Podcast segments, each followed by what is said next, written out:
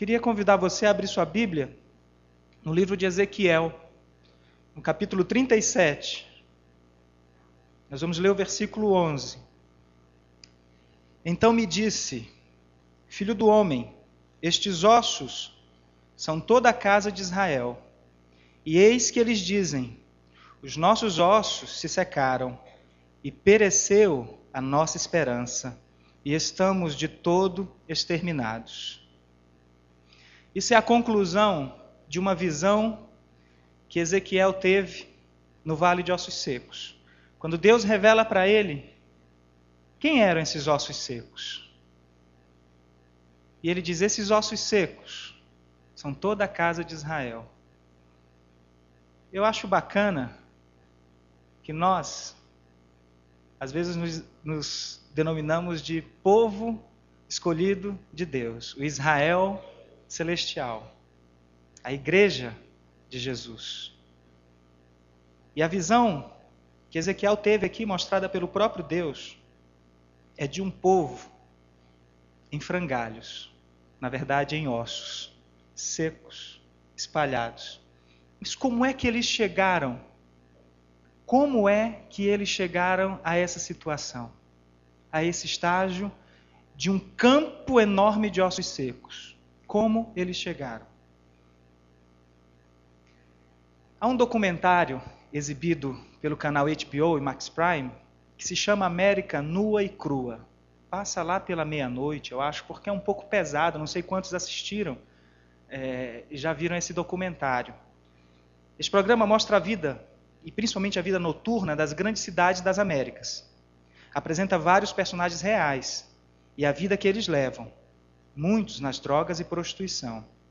Mostram a beleza e o horror na vida desses personagens, bem como os lugares mais estranhos e outros mais comuns frequentados por estes. E o título é América nua e crua. A mensagem desta noite, inspirada nesse título, diz assim: A vida nua e crua. A tua vida e a minha vida estão diante de Deus desta forma, nua e crua. Como nós somos. O que está escrito aqui em Ezequiel 37, na verdade, começa bem um pouco atrás. A nossa vida está diante de Deus. Assim como aquela nação também estava diante de Deus. Eu queria te chamar aí agora a abrir a sua Bíblia. Em Ezequiel, no capítulo 8. E nós vamos ver como este povo chegou àquela condição de vale de ossos secos.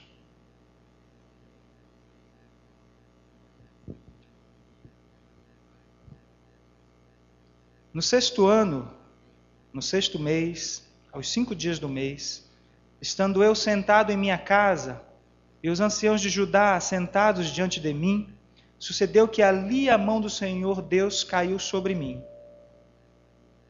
Olhei e eis uma figura como de fogo, desde os seus lombos e daí para baixo. Era fogo, e dos seus lombos para cima, como resplendor de metal brilhante. Estendeu ele dali uma semelhança de mão e me tomou pelos cachos da cabeça. O Espírito me levantou entre a terra e o céu e me levou a Jerusalém em visões de Deus, até a entrada da porta do pátio de dentro, que olha para o norte, onde estava colocada a imagem dos ciúmes que provoca o ciúme de Deus. Eis que a glória de Deus de Israel estava ali, como a glória que eu vira no vale. Ele me disse: Filho do homem, levanta agora os olhos para o norte. Levantei os olhos para lá e eis que do lado norte, à porta do altar, estava esta imagem de ciúmes, à entrada. Disse-me ainda: Filho do homem, vês o que eles estão fazendo? As grandes abominações que a casa de Israel faz aqui, para que me afaste do meu santuário, pois verás ainda maiores abominações. Ele me levou à porta do átrio, olhei e eis que havia um buraco na parede então me disse: Filho do homem, cava naquela parede. Cavei na parede, e eis que havia uma porta. Disse-me: Entra e vê as terríveis abominações que eles fazem aqui. Entrei e vi, e eis toda forma de répteis e de animais abomináveis, e de todos os ídolos da casa de Israel, pintados na parede em todo o redor. Setenta homens dos anciãos da casa de Israel, como Jazanias, filho de Safã, que se achava no meio deles, estavam em pé diante das pinturas, tendo cada um na mão o seu incensário, e subia o aroma da nuvem de incenso. Então me disse: Viste, filho do homem, o que os anciãos da casa de Israel fazem nas trevas? Cada um nas suas câmaras pintadas de imagens, pois dizem: O Senhor não nos vê, o Senhor abandonou a terra. Disse-me ainda: Tornarás a ver maiores abominações que eles estão fazendo. Levou-me à entrada da porta da casa do Senhor que está no lado norte, e eis que estavam ali mulheres assentadas, chorando a Tamuz. Disse-me: Vês isto, filho do homem? Verás ainda maiores abominações do que estas. Levou-me para o átrio de dentro da casa do Senhor, e eis que estavam à entrada do templo do Senhor, entre o pórtico e o altar, cerca de vinte e cinco homens, de costas para o templo do Senhor, e com o rosto para o oriente, adoravam o sol, virados para o oriente. Então me disse: Vê isto, filho do homem. Acaso é coisa de pouca monta para a casa de Judá o fazerem eles as abominações que fazem aqui, para que ainda encham de violência a terra e tornem a irritar-me? Ei-los a chegar o ramo ao seu nariz, pelo que também eu os tratarei com furor. Os meus olhos não pouparão, nem terei piedade, ainda que me gritem aos ouvidos em alta voz, nem assim os ouvirei. Aqui está a narrativa de um povo escolhido por Deus, chamado por Deus para uma grande missão, para levarem o nome de Deus. Mas este povo se perdeu em suas muitas vontades da carne. Este povo se perdeu na mistura dos povos. Este povo se perdeu quando desejou ter outros deuses. Mas o que é mais interessante é que este povo, assim como nós, também estavam na casa de Deus. A gente lê esse texto aqui e o nosso senso crítico é muito forte. Como é que pode pessoas que adoram a Deus praticarem todas essas coisas? Ídolos, paredes pintadas, cheias de imagens, chorando por outros deuses, virando as costas para o templo e adorando o Deus Sol. As nossas mulheres chorando por deuses que morrem e podem voltar a viver, deuses bonitos. Tudo isso acontecendo com o povo escolhido de Deus. A nossa vida, nua e crua, ela está diante de Deus. Sabe o que, é que acontece? Eu conheço você aqui dentro.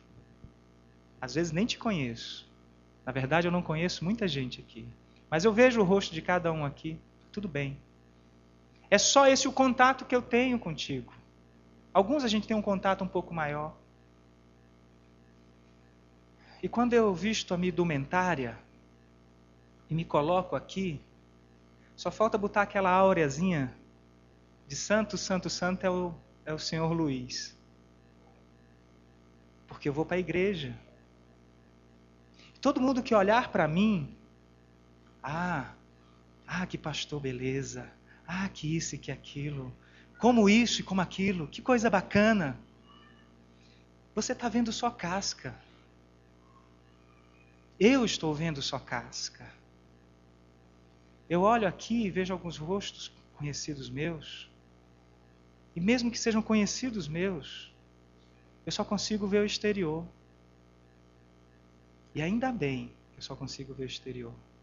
Porque você e eu, você e eu, sabemos como é o nosso interior. Sabemos o que vai dentro da nossa alma. Sabemos o que vai aqui na nossa mente. Será que nós somos diferentes daquele povo que diz: O Senhor não nos vê? O Senhor não nos vê? E quando eu vou à casa de Deus, tá beleza, o Senhor não me vê mesmo, e aqui eu posso botar a minha fantasia de crente e ser aquele crentaço. Posso pegar meu é flauta transversal, né? Isso já o Arthur me ensinou. A flauta transversal e tocar uma beleza. Afinal de contas, eu estou na casa de Deus. Deus chamou o profeta e disse: Vem cá, deixa eu te mostrar algumas abominações que este povo comete. E algo que me chamou muito a atenção é quando ele diz assim, no versículo 7: E ele me levou à porta do átrio, e olhei, e eis que havia um buraco na parede. E então me disse: Filho do homem, cava naquela parede. E eu cavei naquela parede e encontrei uma porta. Deixa eu te perguntar, vocês que trabalham com engenharia, arquitetura, por que cargas d'água alguém vai colocar uma parede em frente a uma porta? Para que que serve uma porta? Se não para que se tenha acesso a algum lugar, se possa entrar e sair. Essa porta é a porta do teu coração e do meu coração. E o que o profeta fez ali que Deus o levou a fazer foi olhar e ver que naquela parede tinha um buraquinho. E ele disse: Olha, tem uma porta ali dentro. Disse, então faz o seguinte: quebra essa parede e abre essa porta e vê o que, que tem lá dentro. A tua vida e a minha vida, elas estão totalmente abertas para Deus. Mesmo que eu levante paredes enormes, paredes da largura dessas paredes aqui, coloque parede de chumbo, eu me lembrei agora do, do Superman, que tem um problema com, com a Kryptonita, e ele, se tiver Kryptonita perto dele, ele perde os poderes, volta a ser um, um homem normal e pode morrer. E ele precisa que tenha sempre alguma coisa de chumbo protegendo para que não alcance a vida e destrua o poder que ele tem. Mas o interesse de Deus por você e por mim não é nos destruir, é nos dar vida.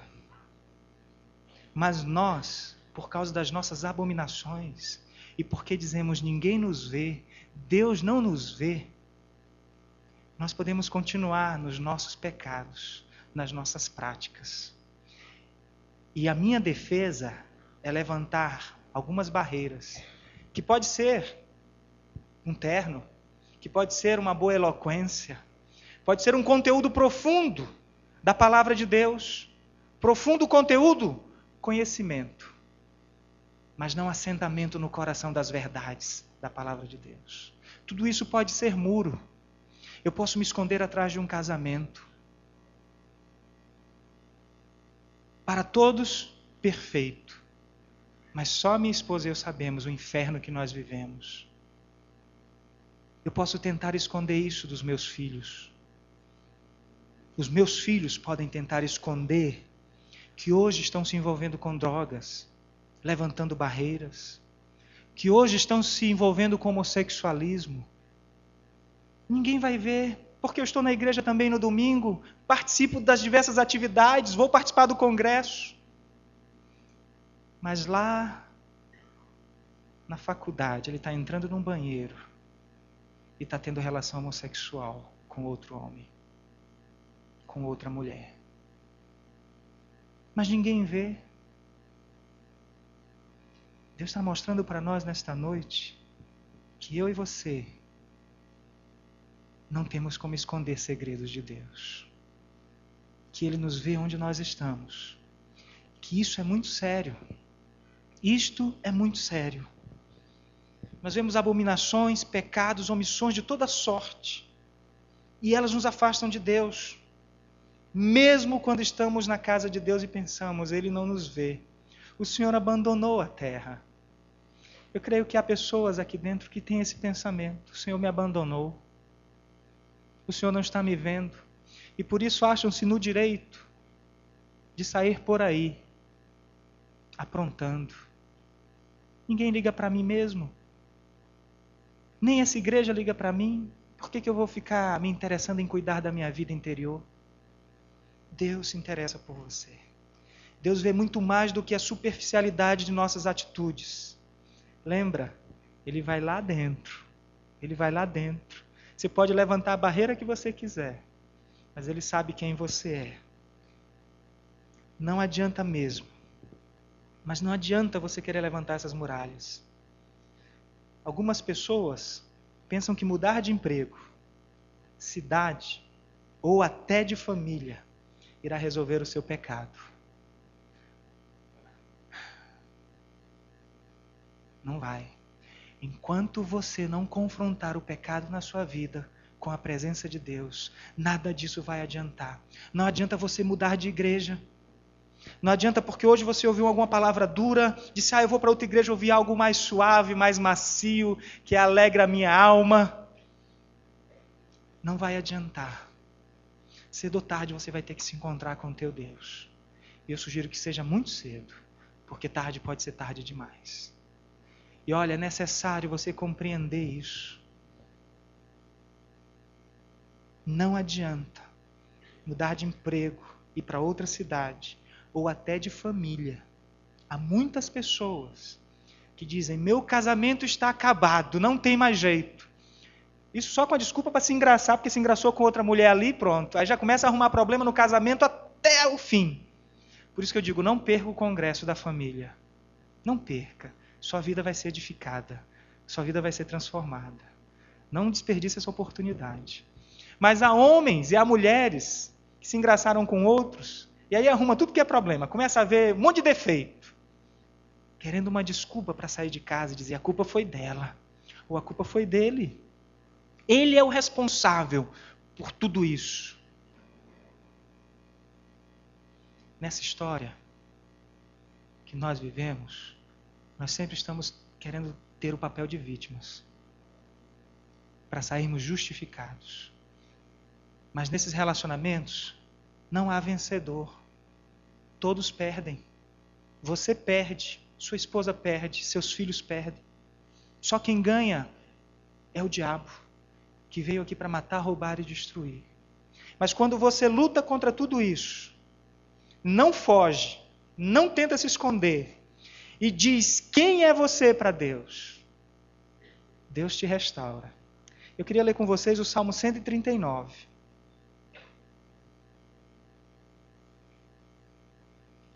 Nós não podemos nos esconder de Deus.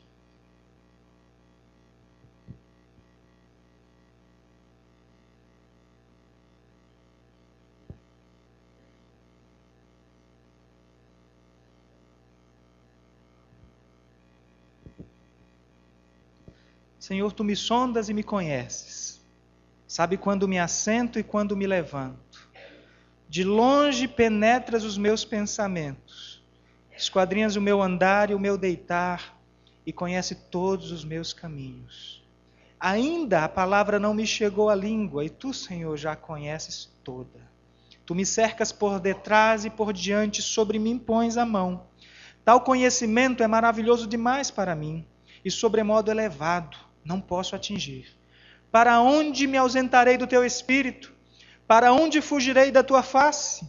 Se subo aos céus, lá tu estás. Se faço a minha cama no mais profundo abismo, lá estás também. Se tomo as asas da alvorada e me detenho nos confins dos mares, ainda lá me haverá de guiar a tua mão, e a tua destra me sustentará. Se eu digo, as trevas com efeito me encobrirão, e a luz ao redor de mim se fará noite. Até as próprias trevas não te serão escuras. As trevas e a luz são a mesma coisa. Pois tu formastes o meu interior, tu me teceste no seio de minha mãe. Graças te dou, visto que por modo assombrosamente maravilhoso me formastes. As tuas obras são admiráveis, e a minha alma o sabe muito bem. Os meus ossos não te foram encobertos, quando no oculto fui formado e entretecido, como nas profundezas da terra. Os teus olhos me viram a substância ainda informe, e no teu livro foram escritos todos os dias da minha vida, cada um deles escrito e determinado, quando nenhum deles havia ainda. Meu Deus, ler isso aqui é ficar admirado e impressionado. Como Deus nos conhece os meus ossos não te são ocultos. Os meus ossos estão secos, espalhados por um vale, por todos os cantos. Esta é a minha vida, nua e crua, à espera da redenção, de um encontro com Deus. Esta é a minha vida, pode ser a tua.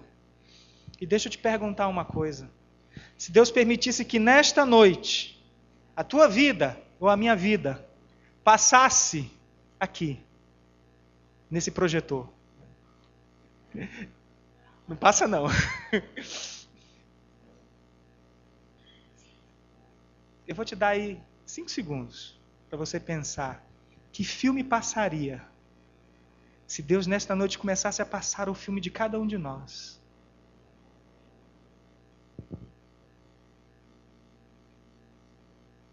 Já pensou?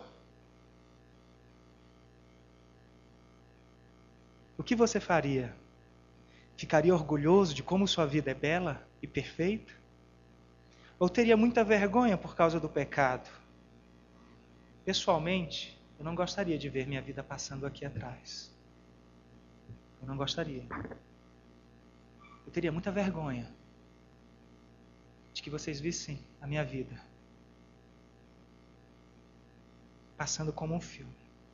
Mas chegará o dia em que tudo que fizemos ou deixamos de fazer no oculto virá à luz e não teremos como nos esconder. E aí como é que vai ser?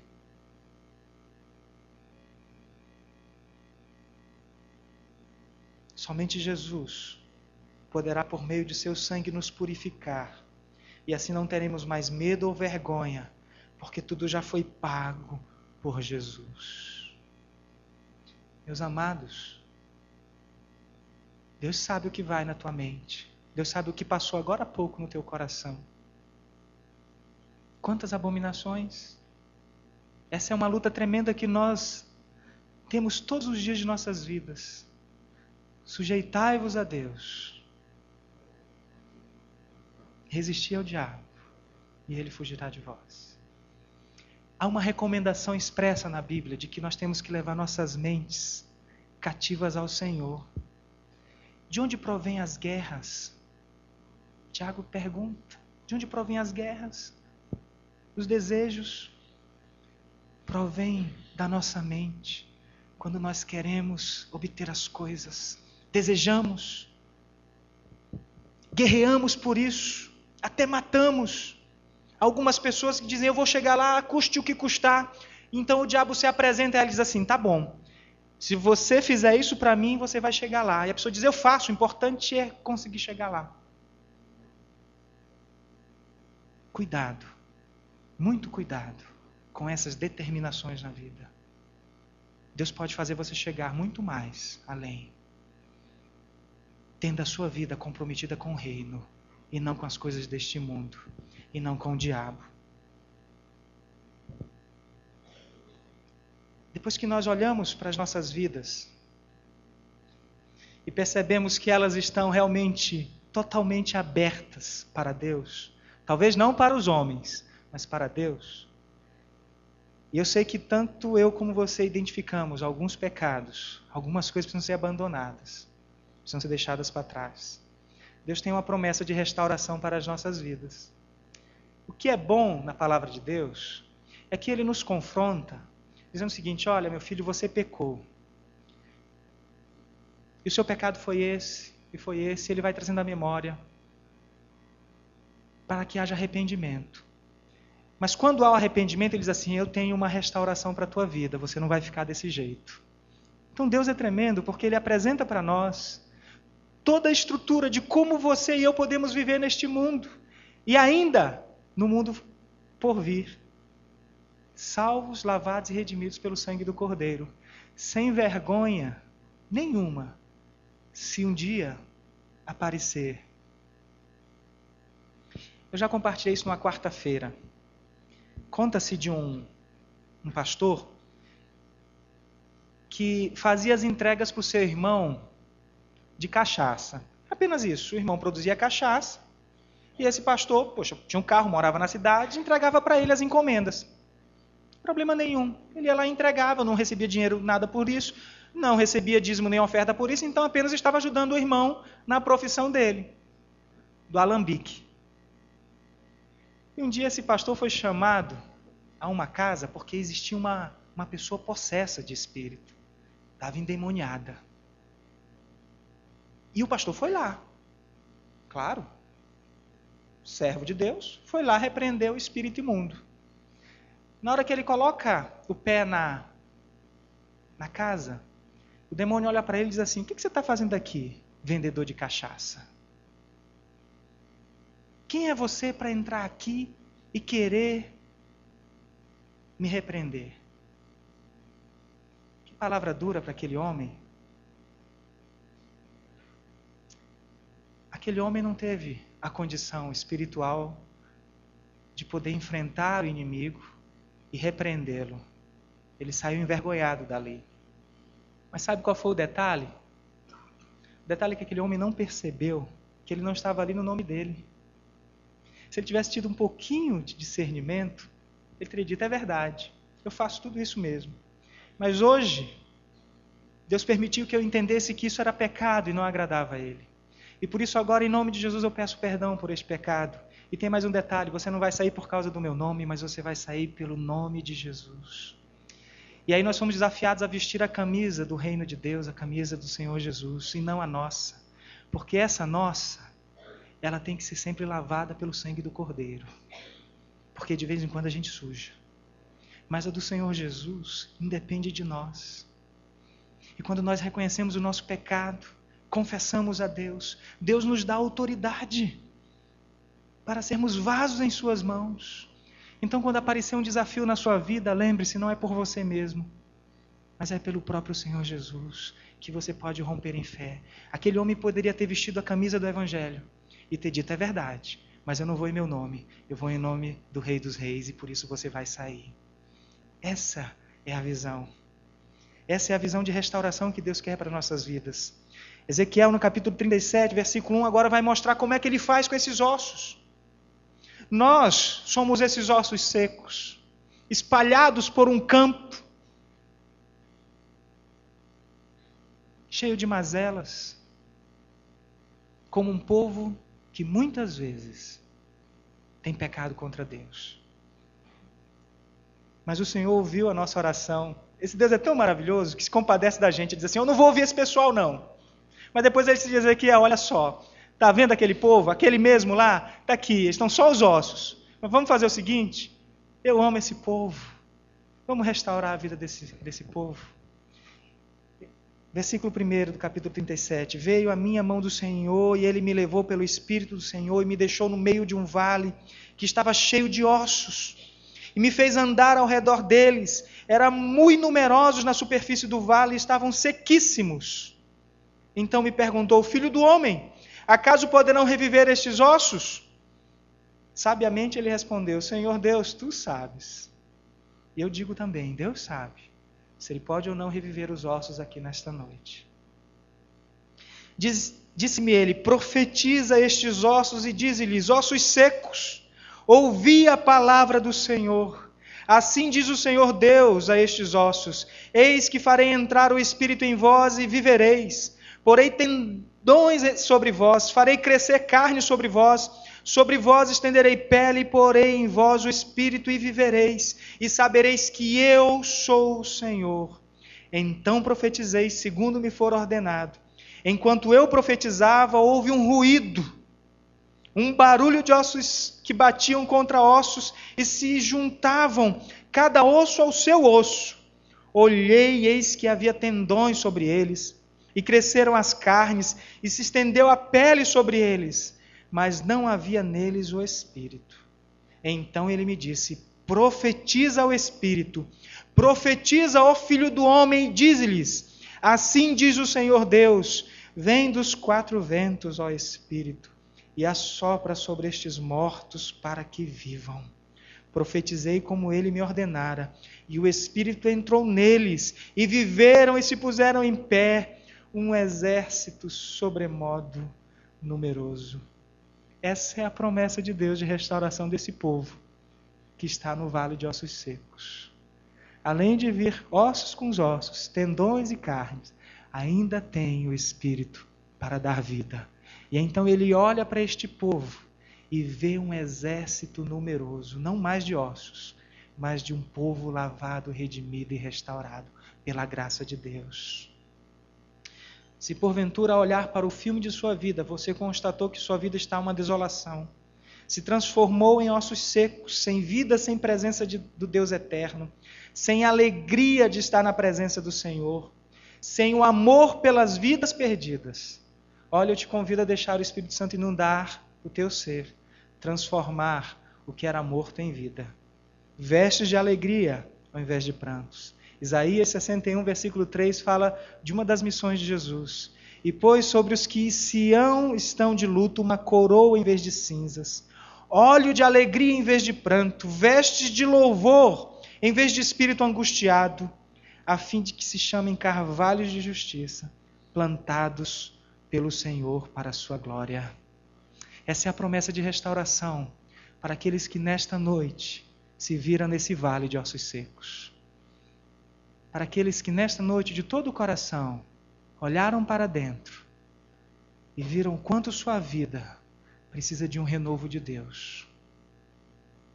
Eu quero dizer para você que Deus está hoje ordenando que nós profetizemos que estes ossos voltem à vida.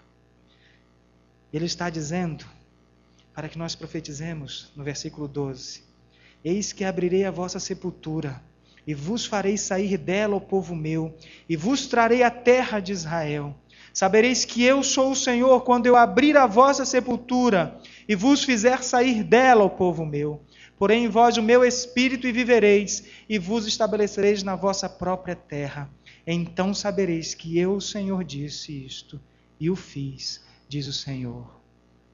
Quantos aqui estão se sentindo mortos? E eu não estou falando fisicamente, porque vocês todos estão vivos aqui. Eu estou falando espiritualmente mesmo. Abatidos por causa do pecado. Abatidos pelo desânimo sem esperança. Alguns se sentindo os mais miseráveis. Indignos de estar até aqui. Mas Deus te achou digno.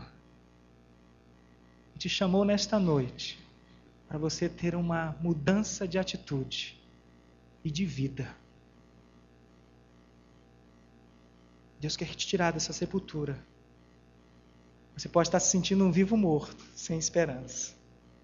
Mas Ele está dizendo ao Espírito que hoje é noite de vida e de restauração. Quantos desejam sair dessa sepultura? Quantos desejam entregar sua vida para ser cuidada pelo único que tem poder de nos guardar e nos purificar de toda injustiça? Somente o Senhor Jesus tem poder para apagar os teus pecados e te libertar da escravidão que hoje você está vivendo. E Deus faz um último chamado a você. Ao olhar para dentro da tua vida e ver as mazelas e abominações, Ele quer também que você lance um olhar para fora e ver que há muitas pessoas que também precisam ser amadas, ser alcançadas. O Jorge vai passar uma imagem muito forte. Eu queria que vocês olhassem para ela.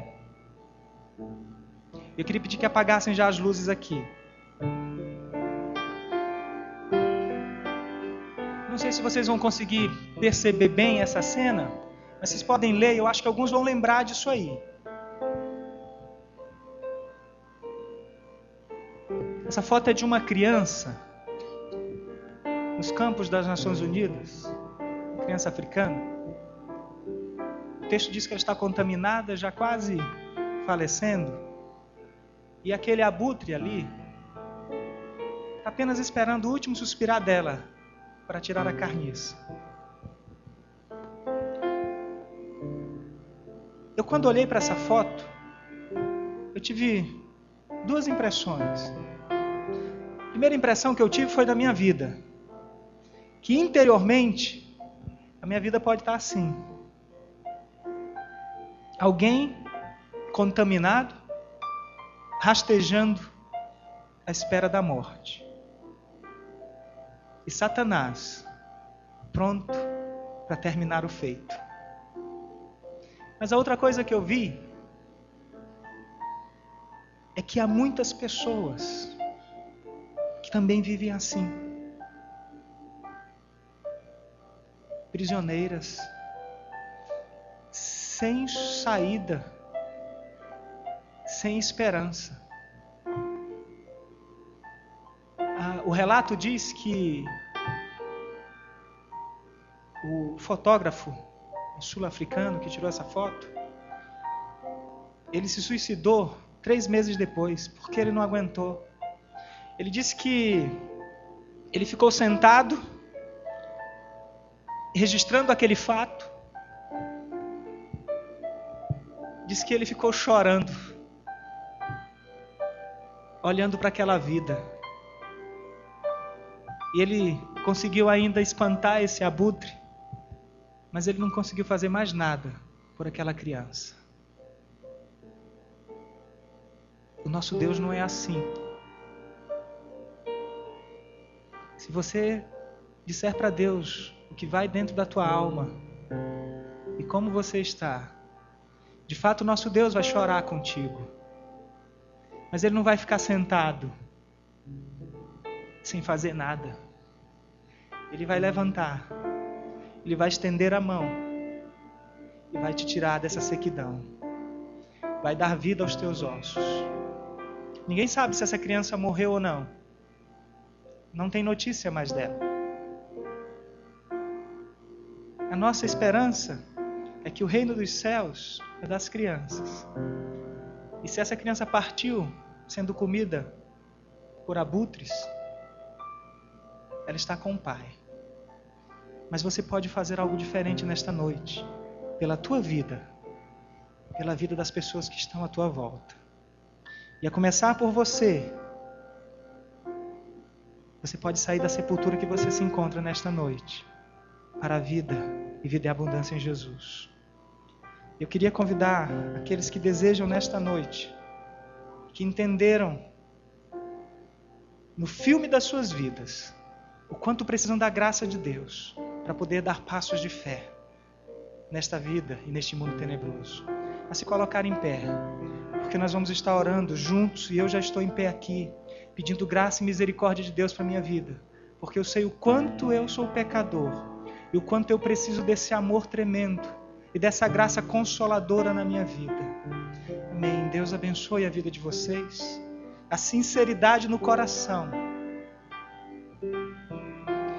Eu queria estender esse convite também àqueles que têm caminhado conosco, mas são apenas amigos do Evangelho apenas simpatizam em estar aqui na igreja, gostam das boas músicas, entregam dízimo até, mas nunca entregaram a sua vida ao Senhor Jesus. Entregam tudo menos a vida. E hoje perceberam que a sua vida está lançada no vale de ossos secos e que precisam receber o Espírito Santo de Deus na sua vida. Eu também queria convidar essas pessoas a se colocarem em pé. E com esse gesto você vai estar entregando sua vida a Jesus, confiando a Ele, ao Senhor Deus Criador, toda a tua vida, tudo que você é. E que Deus lhe conceda a graça para que você seja nova criatura, renascido de Deus, para abençoar outras vidas. Vamos orar, igreja. Senhor Deus e amado Pai, só por Ti nós podemos viver neste mundo. Porque quando nós olhamos para as nossas vidas, como nós sofremos, como nós ficamos desesperançados, a ponto de dizer: Senhor, eu sou um fracasso, eu não tenho jeito, eu não vou dar certo. Mas quando o Senhor revela, oh Deus, a nossa condição de pecadores, não é para acabar conosco. O Senhor não fica como um abutre, esperando a morte para devorar. Mas o Senhor vai ao nosso encontro para nos dar vida. E nesta noite, ó Deus, a tua palavra nos diz para profetizarmos ao Espírito, que vem dos quatro cantos, e encha nossas vidas com a tua presença, trazendo em nós, ó Deus, alegria em vez de pranto, a reconciliação contigo, ó Deus, de quantos estavam longe, sentindo sozinhos, abandonados, mas que hoje foram encontrados pelo Senhor, foram restaurados. Quantos amados aqui nesta noite estão dizendo para ti, ó Deus, sonda-me, Senhor, e conhece os meus pensamentos. Purifica a minha vida, Senhor. Quantos aqui nesta noite não estão entregando suas vidas também ao Senhor? Dizendo, Deus, eu quero começar essa caminhada contigo. Não mais como morto, mas agora como vivo por Cristo Jesus, lavado e redimido pelo sangue do Cordeiro, com o meu nome escrito no livro da vida, porque o Senhor conhece todos os dias da minha existência. Senhor, muito obrigado pela restauração e porque além da carne, agora, há também a presença do Teu Espírito, que nos alegra o coração, que restaura nossas vidas e que nos traz a esperança de que, ainda que o mundo esteja a perecer, nós vivemos para Ti, ó Rei. Agora nos ajuda também, ó Deus, a ter aquela imagem que nós vimos aqui atrás, daquela criança, a ver que muitas outras pessoas estão por este mundo afora escravizadas, doentes, a ponto de morrer.